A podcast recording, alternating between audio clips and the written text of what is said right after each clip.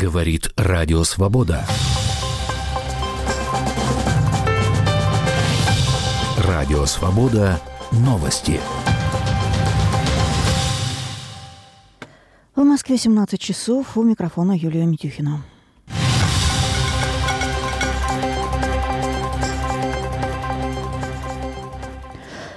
Представители армии Германии заявили телеканалу ЗДФ, что считают подлинной опубликованную главредом прокремлевского телеканала «Арти» Маргариты Симонян запись разговора высокопоставленных военных Бундесвера о поставках крылатых ракет «Таурус» Украине. Симоньян опубликовала запись вероятного разговора главкома ВВС Германии с бригадным генералом и двумя офицерами Бундесфера 1 марта.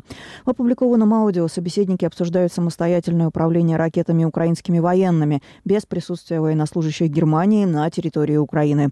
Среди потенциальных целей поражения в аудиозаписи называется «Крымский мост». В процессе разговора один из военных подчеркивает, что конечные цели – это не дело Бундесфера, а решение украинцев украинцев. Рано утром в жилом доме в Санкт-Петербурге произошел взрыв. Вероятно, в него врезался беспилотник. По данным городского комитета здравоохранения, шесть человек обратилось за медпомощью. Одного человека госпитализировали.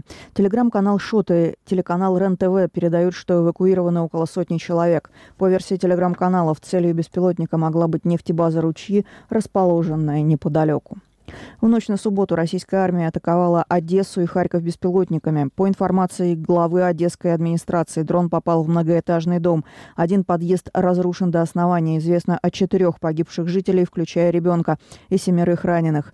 В Харькове беспилотник попал по гаражному кооперативу в спальном районе, сообщил представитель региональной прокуратуры Дмитрий Чубенко.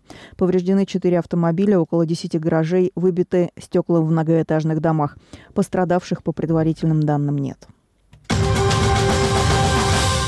Журналист и создатель проекта «Редакция» Алексей Пивоваров сообщил, что из-за закона, запрещающего рекламу у так называемых иноагентов, он вынужден уволить значительную часть команды. «Я просто не могу больше платить людям зарплату», написал Пивоваров в Телеграме.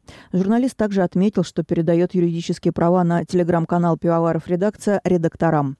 У Телеграма «Пивоваров Редакция» более миллиона подписчиков. Минюст России признал журнал журналиста иноагентом в летом 2022 года. В Москве вчера прошли похороны оппозиционного политика, одного из главных оппонентов Владимира Путина, Алексея Навального. О его смерти в колонии за полярным кругом власти сообщили 16 февраля. Соратники Навального считают, что он был убит. В прощании приняли участие тысячи людей, похоронили политика на Борисовском кладбище. В разных городах мира вчера также прошли акции в памяти Навальном. Во многих случаях активисты собирались у российских посольств или консульств.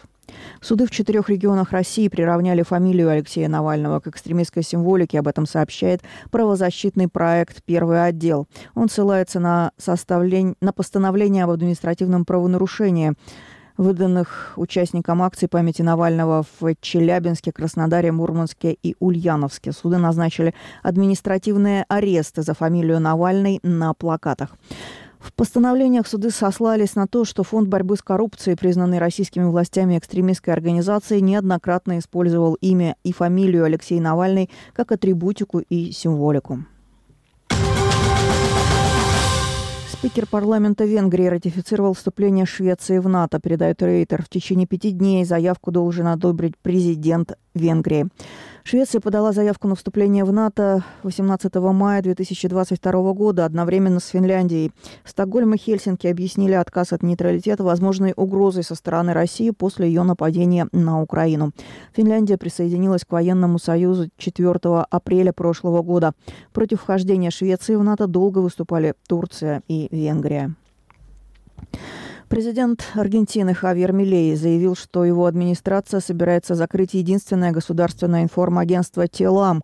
Об этом сообщило само агентство. Ранее власти планировали провести его приватизацию. По мнению Милея, «Телам» в последние десятилетия использовалась для пропаганды политики бывшего президента Аргентины Кристины Киршнер. Она занимала этот пост с 2007 по 2015 год.